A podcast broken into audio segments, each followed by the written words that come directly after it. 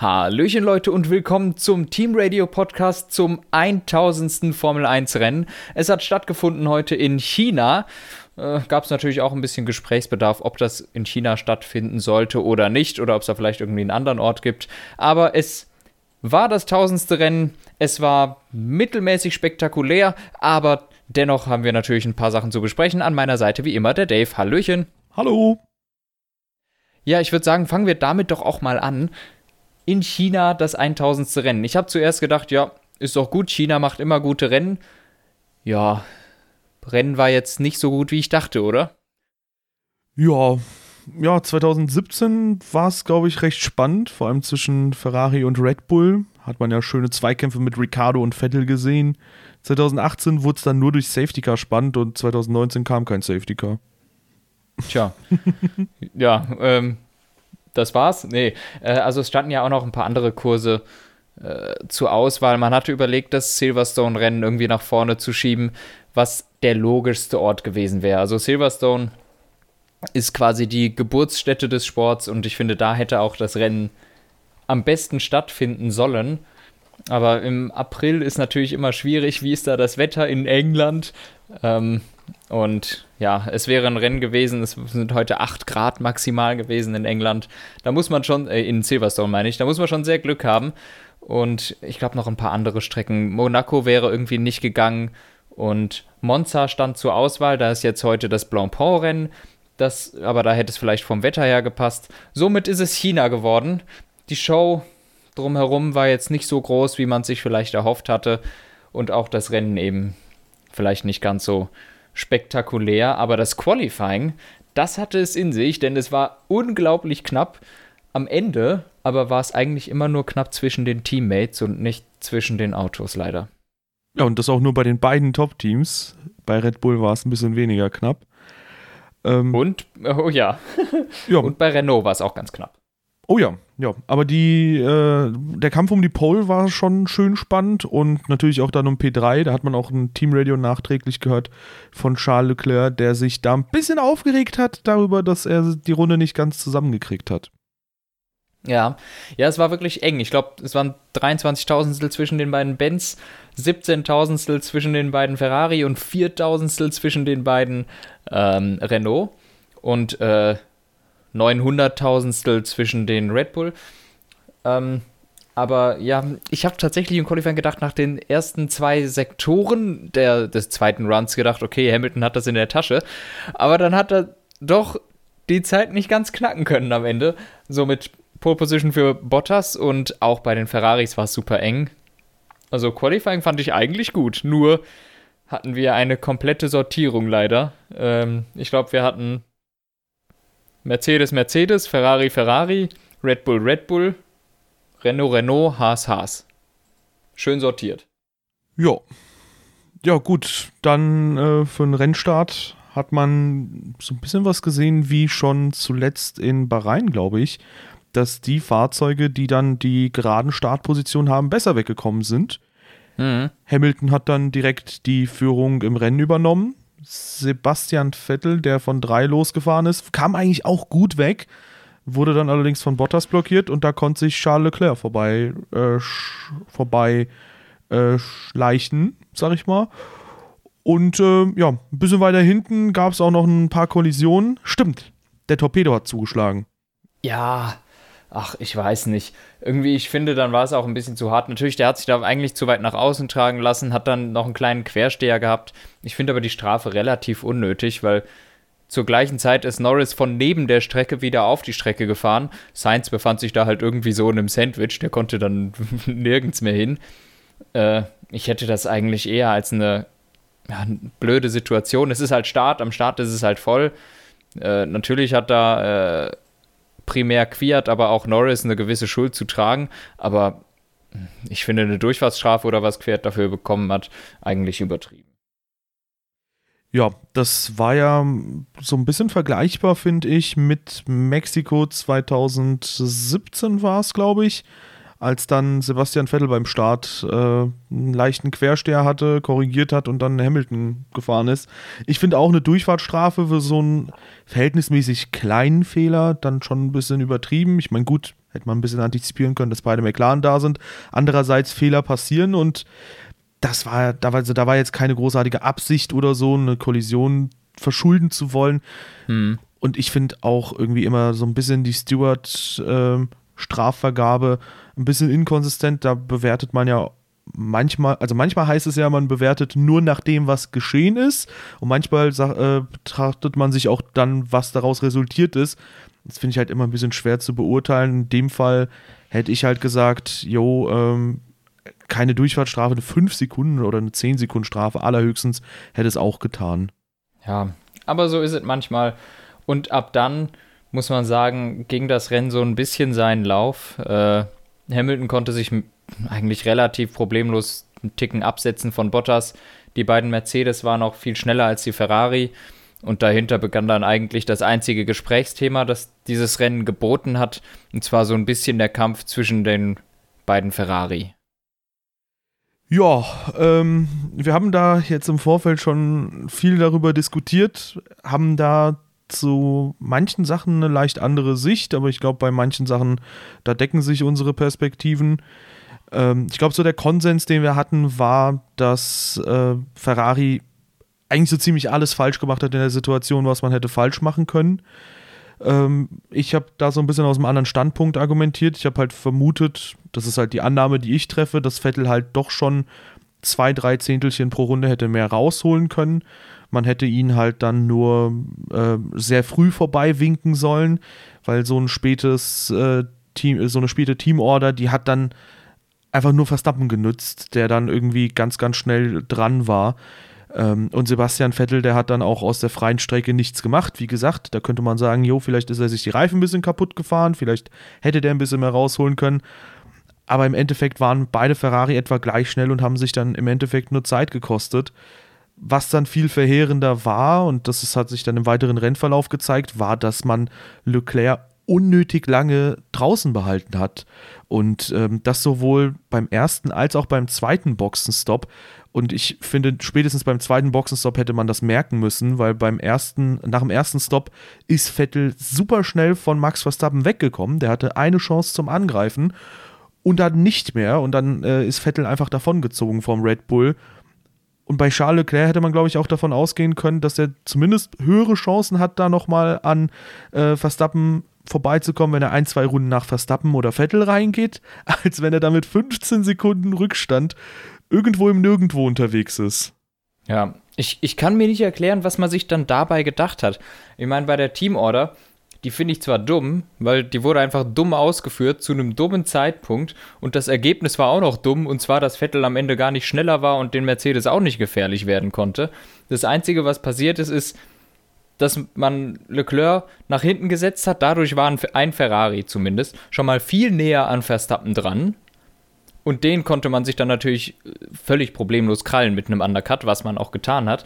Dann ist er so lange draußen geblieben, hat so viel Zeit verloren, bis er dann 15 Sekunden Rückstand hatte. Ich, also, wie sehr kann man sich eigentlich verrechnen? Das, das, das, das können die doch nicht ernst meinen, dass sie den dann 15 Runden oder so vor Schluss an die Box holen und glauben, dass der auf etwas jüngeren Reifen, aber auf dem gleichen Reifentyp das Ganze wieder aufholen kann. Das funktioniert nicht. Also, äh, ja, was die sich gedacht haben, verstehe ich überhaupt nicht. Und somit, ähm, ich glaube, da haben wir auch vorher schon drüber geredet. Die Ferrari wären auf 3 und 4 ins Ziel gekommen, in welcher Reihenfolge auch immer, hätte man gar keine Teamorder ausgesprochen und die Ferrari wären auch nach der Teamorder auf 3 und 4 ins Ziel gekommen, wenn Leclerc einfach was weiß ich, die gleiche Strategie wie Vettel bekommen hätte, mit jeweils einer Runde dazwischen. Also einfach eine Runde später reingekommen wäre. Dann wäre der ja auch wieder dahinter gewesen. Aber so funktioniert das nicht. Und ich meine, man hat den gleichen Fehler gemacht wie letztes Jahr. Letztes Jahr hat man wirklich dasselbe mit Raikön gemacht. Man hat den ewig drauf, draußen gelassen auf den Reifen, um die Mercedes aufzuhalten. Das hat bei Raikön schon nicht funktioniert, weil du auf der Strecke einfach recht gut überholen kannst. Und es hat auch heute mit Leclerc wieder nicht funktioniert. Somit hat man wieder ein Rennen geopfert äh, von einem Fahrer, ohne was dabei zu erreichen. Denn auch letztes Jahr hat es kein Ergebnis gebracht. Vettel konnte nicht davon profitieren. Dieses Jahr konnte er auch wieder nicht davon profitieren. Das Einzige, was sie gemacht haben, ist sich selber Positionen kosten. Und hätte man das alles nicht gemacht, dann hätte, äh, dann wäre Vettel Dritter geworden, Leclerc hätte Vierter werden können. Und somit haben sie es wieder geschafft, ihrem Konkurrenten äh, Red Bull einen Platz zu schenken, der immer noch in der Fahrerwertung vor beiden Ferrari-Fahrern ist. Das musste dir mal durch den Kopf gehen lassen. Und der Red Bull war in allen drei Rennen bisher schlechter als der Ferrari. Ja, wobei in Melbourne, zumindest wenn man die technischen Defekte mit einbezieht, hm, da würde ich. Ja, okay, dann ist da vielleicht eng, aber im Grunde ist der Red Bull nicht wirklich von der Pace her bisher ein Konkurrent für Ferrari gewesen. Ja, also Red Bull war zumindest nie in der Lage, ein Rennen zu gewinnen, Ferrari schon in Bahrain. Und ähm, ja, demzufolge macht Ferrari viel zu wenig aus den, äh, aus den gegebenen Chancen. Das hatten wir auch schon 2018, das hatten wir, glaube ich, jetzt in fast jeder Saison, wo wir über Ferrari sprechen. Ähm, die Fahrer an der einen oder anderen Stelle tun auch ihr Übriges. Und ähm, der Unterschied, glaube ich, zu 2018 und 2017 ist, äh, die Unterschiede, die fallen zwischen den verschiedenen Strecken halt ein bisschen stärker aus. Also in Melbourne haben wir, gut, da haben wir viele technische Probleme bei Ferrari gehabt. Da kann man die Rennpace, glaube ich, nur sehr schlecht als Referenz heranziehen. Im Qualifying mhm. waren sie ähnlich weit entfernt wie 2018. 2018 waren sie dafür in Bahrain nicht so dominant, wie sie es in diesem Jahr, äh, wie es in diesem Jahr den Anschein hatte. Da konnte Leclerc ja nochmal eine ordentliche Schippe drauflegen gegen Hamilton. Und in China, da war Ferrari eigentlich äh, letztes Jahr mit Mercedes auf Augenhöhe. Und in diesem Jahr ist der Unterschied da ziemlich groß. Also irgendwie hat man das Gefühl, die Formkurve von Mercedes und Ferrari schwankt irgendwie ein bisschen stärker. Mercedes halt in Bahrain schwächer, Ferrari in Melbourne und jetzt in China. Aber ob das am Ende wirklich äh, Spannung in die WM reinbringt, im Moment wage ich es so ein bisschen zu bezweifeln. Mhm. Auch wenn natürlich nur drei Rennen gesehen wurden bis jetzt, viele technische Defekte aufgetreten sind, die nicht die Regel sein müssen bei Ferrari. Natürlich kann sich das ja auch irgendwie am Anfang alles häufen durch unglückliche Umstände. Aber Status quo hat Mercedes drei Doppelsiege und auch noch einen Zusatzpunkt aus dieser schnellsten Runde-Regel noch mitgenommen zusätzlich. Also das aufzuholen wird schwierig. Ja, also im Grunde Mercedes macht hier alles richtig. Die haben jetzt über die drei Rennen, die wir hatten, vielleicht das bessere Auto gehabt, aber drei Doppelsiege, das ist viel zu deutlich. Das ist viel zu deutlich dafür, dass die ein bisschen schneller sind. Äh, einfach nur, weil sie halt im Rennen und strategisch alles richtig machen. Das darf eigentlich nicht sein. Und ähm, ja, der Ferrari hat viel zu viel Topspeed, der ist viel zu schnell auf den Geraden, aber viel zu langsam in den Kurven. Und jetzt wird das auch interessant, wie das in Baku werden wird, meines Erachtens. Da haben wir zwar diese riesige Gerade, aber diese ganzen Zickzack-Kurven, äh, ich könnte mir vorstellen, dass der Ferrari sich 10 km/h auf der Geraden schnappt, aber trotzdem nicht auf 1 und 2 steht, weil die in dem ganzen anderen Teil da abkacken. Und ähm, jetzt ist auch die Frage, ob Ferrari das, das äh, Heck irgendwie gescheit in den Griff bekommen hat, womit ja äh, Vettel vor allem noch in Bahrain ein paar Probleme hatte, weil ansonsten hat der auch in, äh, in Baku wieder diese Probleme, weil du viele langsame Kurven hast, langsame Ecken. Das gibt es in China eher weniger. Da ist diese Problematik mit dem stabilen Heck, das äh, Vettel benötigt bei seinem Auto nicht so dramatisch. Und äh, ich, ich, äh, ich weiß nicht, dieses Auto, das in den Testfahrten so gut aussah, irgendwie fehlt mir da gerade so ein bisschen der Glaube daran, dass sich das durch die Saison auch weiterhin zeigt. Und irgendwie habe ich das Gefühl, dass Mercedes hier eine stabilere Basis hat, beziehungsweise eine Basis einfach mit mehr Downforce, die auf mehr Strecken gut funktioniert. Ja. Ja, das ist echt überraschend. Äh, ich hätte auch nach den Testfahrten erwartet, dass selbst wenn Mercedes und Ferrari, also ich hätte erwartet, dass sie grob auf Augenhöhe sind, aber ich hätte irgendwie erwartet, dass Ferrari keine klaren Schwächen hat. Man hat ja auch Onboard-Videos gesehen von Leclercs schnellster Runde zwischenzeitlich mal und da sah alles super stabil aus. der hatte keinen einzigen Quersteher da, aber irgendwie passt seitdem mhm. Gefühlt nichts mehr und wenn das Auto mal gut fährt, wenn es schnell ist, dann passt es mit der Zuverlässigkeit nicht. Das ist wirklich eine verhexte ja. Saison gefühlt. Und äh, ja, wie du sagst, Mercedes macht da alles richtig. Und äh, 2018 zum Beispiel hatte man keine Schwächen. Zu Beginn der Saison war das Auto in allen Belangen äh, konkurrenzfähig oder sogar das stärkste Fahrzeug. 2019 spricht man da von einem ganz anderen Startpunkt. Man kennt den Entwicklungsverlauf äh, im Laufe der Saison, dass Mercedes da gut und gerne zum Ende der Saison hin nochmal gut nachlegen kann. Puh, schwierig, aber ja. vielleicht wollen wir zu anderen Themen auch noch kommen, weil. Ja, ja. gleich, du hattest eben äh, auch noch eine Sache, die ich dazu noch sagen will. Jawohl. Du hattest Du hattest auch angesprochen, die Onboard von Leclerc. Du, man, man sieht das immer mal wieder bei beiden Ferrari-Fahrern. Der Ferrari liegt eigentlich von allen Autos am besten auf der Straße. Trotzdem ist er nicht schnell genug. Äh, also schön, dass der Ferrari toll liegt, aber zu langsam ist er dennoch. Ja. Also ist jetzt schwer zu sagen, zu langsam, wenn du halt das zweitschnellste Auto hast, ne? Aber ähm, für die eigenen Ansprüche. Zumindest jetzt. Ähm, hier in China war es nicht das schnellste Auto und im Grunde ist man mit der Erwartung da reingegangen, dass Ferrari das schnellste Auto haben wird nach Bahrain. Ja, und genau, eine Sache, die ich noch ähm, in meinem kurzen Monolog vergessen habe. Ich weiß nicht, wann das zuletzt so eingetreten ist, dass Mercedes wirklich mal ein reifenschonenderes Auto baut als die direkten Konkurrenten, aber in diesem Jahr haben sie das scheinbar echt gut hinbekommen. Mhm. Ja. So, kommen wir zu anderen Themen. Welche anderen Themen gibt's? Äh, Gasly hat heute ein bisschen Lichtblick gezeigt. Er war, glaube ich, im Rennen nicht komplett off. Er war natürlich immer noch langsamer als Verstappen, damit müssen wir aber rechnen das wird auch die gesamte Saison sich eigentlich so durchziehen, aber er hat sich nicht komplett bügeln lassen, am Ende auch nochmal die schnellste Runde geholt. Ähm, zumindest psychisch ist das sicher jetzt mal ein Schritt in die richtige Richtung gewesen für Pierre Gasly. Ja, denke ich auch. Also vor allem der Einzug erst ins Q3, das dürfte, glaube ich, das erste Mal sein, dass er in dieser Saison mhm. Q3 ist, oder? Ja. Ähm, dann im Rennen trotzdem pace-technisch, ja, war eigentlich fast eine Sekunde weg gewesen. Ich glaube, sieben, acht Zehntel pro Runde. Ähm, aber ja, wie du sagst, Red Bull vor allem ergreift jede Chance, alle Punkte mitzunehmen. Das ist der Unterschied so ein bisschen zu Ferrari dann. Äh, Mercedes geht das Risiko nicht ein, müssen sie im Moment auch nicht, auf die schnellste Runde zu gehen. Aber ähm, ja, bei Red Bull das war zum einen der richtige Strategie-Call, zum anderen ja, hat es Gasly auch gut umgesetzt, da nochmal die schnellste Rennrunde zu holen. Ja, Nö, hat er gut gemacht. Und zwar sogar recht eng. Ich hatte das auch verfolgt, ein bisschen im Zeitenmonitor. Erster, zweiter Sektor war ja nicht so schnell wie Vettel gewesen auf der schnellsten Runde, aber im letzten Sektor hat er es dann irgendwie doch noch rausholen können und ist ein paar Tausendstel flotter gewesen. 94 Tausendstel. Ähm, Finde ich ganz cool so. Jetzt, also diese schnellste Runde-Punktregelung, finde ich, bringt ein bisschen Würze. Das hatten wir schon die zwei Rennen davor besprochen. Ich finde das cool. Es macht Spaß. Ja, ist auf jeden Fall cool. Besser als erwartet. Ja. Tja, was gab's sonst? Die Haas haben wieder enttäuscht, ne? Auf jeden Fall. Also ich weiß nicht, was da los ist. Wobei man da anmerken muss, ähm, auch wenn das Team enttäuscht, Grosjean hat mir gut gefallen heute.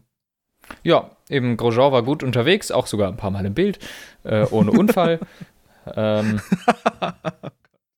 ja, pf, seien wir ehrlich, so cool Grosjean ist, meistens ist es ein Unfall, wenn er im Bild ist. Ja, natürlich. Ähm, und ja, diesmal hat er mal ein bisschen positive Schlagzeilen gemacht. Irgendwie am Ende war es nochmal recht eng. Ich glaube auch mit, mit Raik, war der auch bei Raikön in der Gegend? Ja, ne? Ja, der war, also ich glaube, der hat, ähm, der wurde von Raikön überholt und ist dann nochmal in die Box gefahren. Mhm. Ja, jedenfalls die Haas, aber zurück zur Problematik, irgendwas stimmt da nicht. Äh, wirkten in den Testfahrten ganz gut und jetzt wieder hinterher. Gleiche Problematik irgendwie wie die Ferrari. Genauso wie die Ferrari haben auch die Haas zurück auf die alte Computereinheit gesetzt, ähm, weil da anscheinend mit der neuen Einheit Zuverlässigkeitsprobleme sind. Äh, jetzt ist die Frage, wie viel Pace das wirklich kostet, ob es Pace kostet.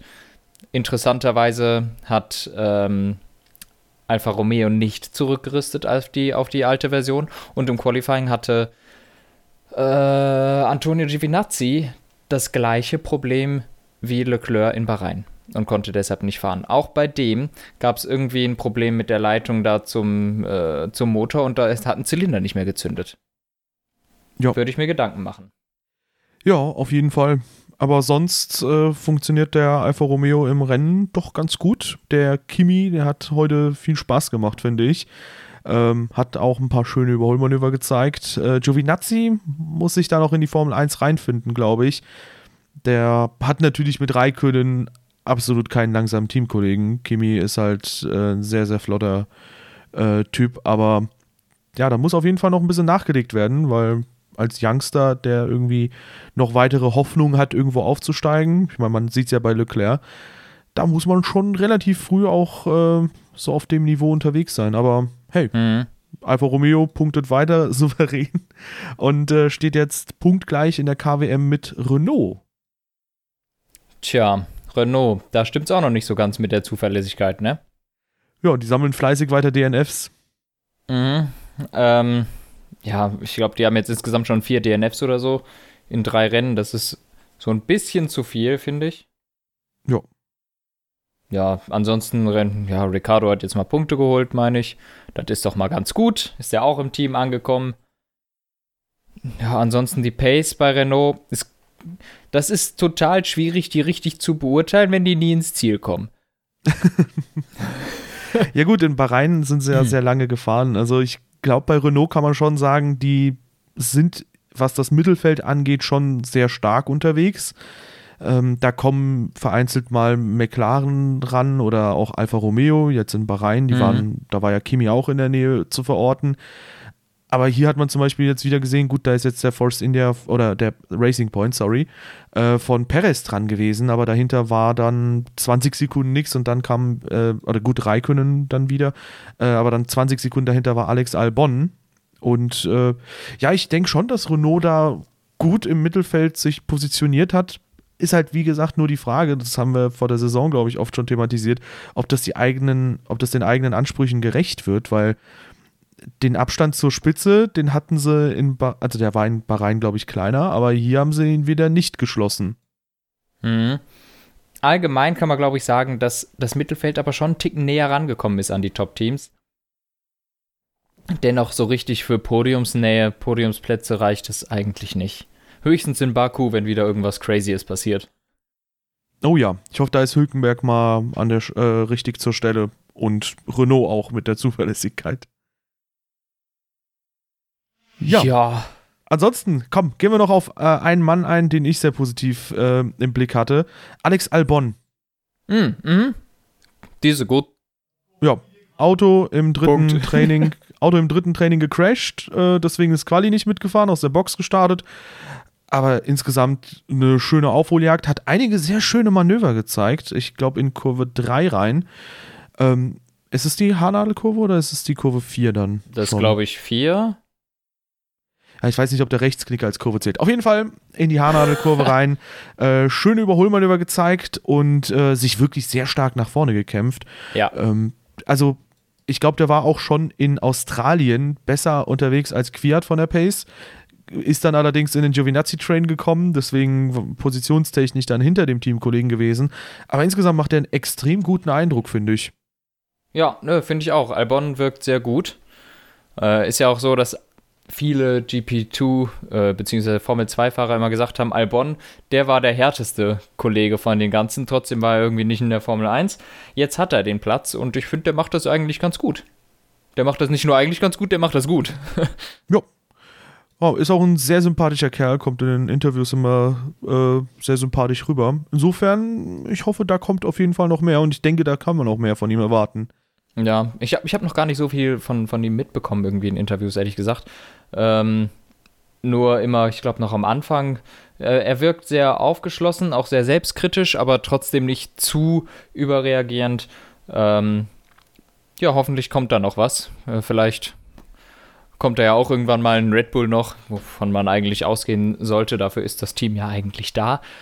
Ähm, ja, also auf jeden Fall äh, vielversprechendes junges Talent. Gut, dass er in der Formel 1 ist. Ja, ja, ansonsten noch schade, dass es bei McLaren heute wirklich überhaupt nicht gut lief. Die hatten ja am Anfang die Kollision. Aber ich glaube, auch da, nach einem schwachen Qualifying, gab es dann im Rennen ein bisschen Lichtblick, weil Sainz sich doch einigermaßen wieder ans Feld rantasten konnte. Hatte ja, wahrscheinlich, trotz, ja. Hatte wahrscheinlich auch ein paar Beschädigungen noch am Auto. Also, ja. Eben, trotz des äh, Schadens, den er hatte, konnte er sogar im Laufe des Rennens auf äh, Danny Ricciardo aufholen als Referenz. Also es war so, dass er nach, nach der Safety-Car-Phase irgendwie paar 40 Sekunden hinter Ricciardo war. Am Ende des Rennens waren es noch 37. Das heißt, die Pace von Renault ist auf jeden Fall drin. Sainz war sogar eigentlich schneller übers Rennen gesehen. Ja, insofern, McLaren, die wir ja schon die ganze Zeit so ein bisschen ähm, kritisch beäugelt hatten, die letzten Jahre, konnte man auch gut machen, ähm, wo wir auch am Anfang dieser Saison ein bisschen unsicher waren, wo die am Ende sein würden. Die sind sogar ziemlich flott unterwegs und das freut mich wirklich für das Traditionsteam. Also, ja, wurde ja. auch langsam Zeit bei dem Cashflow, den die haben, äh, dass da auch mal was Ordentliches zusammenkommt. Oh, Dennoch ja. äh, in Reichweite der drei Top-Teams sind sie einfach noch lange nicht. Aber das auch genauso Renault auch noch weit von entfernt und auch Renault hat ein ziemliches Budget. Ja, ich glaube, da müssen die Teams auch erstmal sich eine gute Grundlage aufbauen. Ich glaube, bei McLaren, da, da muss man so sehr erstmal mental sich umstellen, dass man da mal die Ansprüche zurückschraubt, wirklich mal von Grund auf neu anfängt, weil da ist ja super viel schiefgegangen in den letzten mhm. Jahren. Und äh, ja, mal schauen. Ich glaube, McLaren wird dann die nächsten drei, vier Jahre sich ein bisschen rehabilitieren, vielleicht durch ein paar Regeländerungen nochmal profitieren, aber der Zehn-Jahres-Plan, den Zach Brown mal herausgegeben hat im Laufe des letzten Jahres, äh, der scheint jetzt zumindest relativ früh schon recht gut zu greifen. Mhm. Ja, hoffen wir es. Jo. Wollen wir dann kurz auf den WM-Stand noch eingehen? Ach so, wie sieht denn der aus? Hamilton ist vor Bottas, oder? Ja. ja. Ja, ja. gut, äh, ich habe ihn gerade nicht vorliegen. Äh, hast du ihn gerade vorliegen? Jawohl, Hamilton sechs Punkte ha. vor Bottas. Der eine Punkt äh, macht quasi diese sechs statt sieben Punkte aus, den sich Bottas mit der schnellsten Runde in Melbourne geholt hat. Ja, und dann der Abstand zu Verstappen schon ziemlich groß. Hamilton ist dann 29 Punkte schon vor Max Verstappen. Ähm, ich meine, Bottas gerade gesagt zum. Egal. Ähm, ja, und dahinter Sebastian Vettel mit 37 Punkten, Charles Leclerc mit 36 Punkten. Also P3 bis P5 trennen nur drei Pünktchen. Ja, ist doch cool. Das ist cool. Zwischen P1 und P3 hätte es aber auch gerne so aussehen können. und äh, ja, wie gesagt, mal schauen, wann da ähm, Ferrari mal wirklich auf Touren kommt. Und äh, Pierre Gasly überholt endlich äh, Kimi Räikkönen in der Gesamtwertung. Wurde auch mal Zeit vom mhm. Red Bull-Piloten. Und äh, ja, ein bisschen weiter hinten, gut, Ricardo holt die ersten Punkte der Saison und in der KWM kann man auch noch mal ganz kurz schauen. Gut, Mercedes 130 Punkte in den ersten drei Rennen, das ist schon krass. Und äh, ja, gut, dann Ferrari recht klar vor Red Bull. Renault jetzt Gleichstand mit Alfa Romeo sauber. Und äh, dahinter Haas auf Augenhöhe mit McLaren. Gut, da hat sich nicht viel geändert. Stimmt, Racing Point ist ein bisschen nach vorne gekommen. Die hatten heute, denke ich mal, ein ganz gutes Rennen mit Sergio Perez zumindest die können mal ein bisschen aufatmen. Das hat man auch in den letzten Jahren gesehen. Also da noch in Rolle von Force India, aber die sind immer nach vorne gekommen. Mhm. Ja, ja, interessant, wie das dann jetzt wird mit äh, den neuen Finanzmitteln vielleicht ne, und den neuen Besitzern. Äh, aber wenn das Team an sich gleich bleibt, könnte man ja eigentlich erwarten, dass auch die Arbeit einfach so fortgesetzt wird. Jo, wäre auf jeden Fall cool. Gut, soll ich dann äh, zum Ende springen? Ich denke schon. Ich glaube, viel mehr gibt es gar nicht mehr zum Rennen zu sagen. Jo, dann äh, werden wir uns allerspätestens, ich glaube, in zwei Wochen zum großen Preis von Aserbaidschan in Baku sprechen. Ähm, da hat der Anton ja schon ein leichtes Foreshadowing gegeben. Haben wir eine Strecke, die wirklich sehr, sehr eigenwillig ist. Die hat wirklich sehr viele Eigenheiten. Super, super lange Vollgaspassage, aber dann auch sehr enge Kurven. Ähm, wenn ihr dann die weiteren Rennanalysen nicht verpassen wollt, haut gerne ein Abo oder ein Follow oder was auch immer auf der Plattform eurer Wahl raus. Checkt auch gerne die anderen Plattformen aus, wenn ihr sagt, hey, ich habe den Podcast vielleicht bei YouTube entdeckt, möchte euch aber bei Soundclouds, iTunes oder wo auch immer hören. Ähm, lasst auch gerne eine Bewertung da. Das hilft uns immer, immer weiter. Ansonsten checkt auch den Community Discord auch aus, auch in der Beschreibung verlinkt, genau wie unsere anderen Social Media Kanäle, äh, Instagram und Twitter. Und darüber hinaus, äh, genau, könnt ihr auch noch bei unserem F1-Tippspiel mitmachen. Nach drei Rennen ist das ja immer noch recht frisch und da kann man, denke ich, auch nochmal um den Titel vorne mitkämpfen.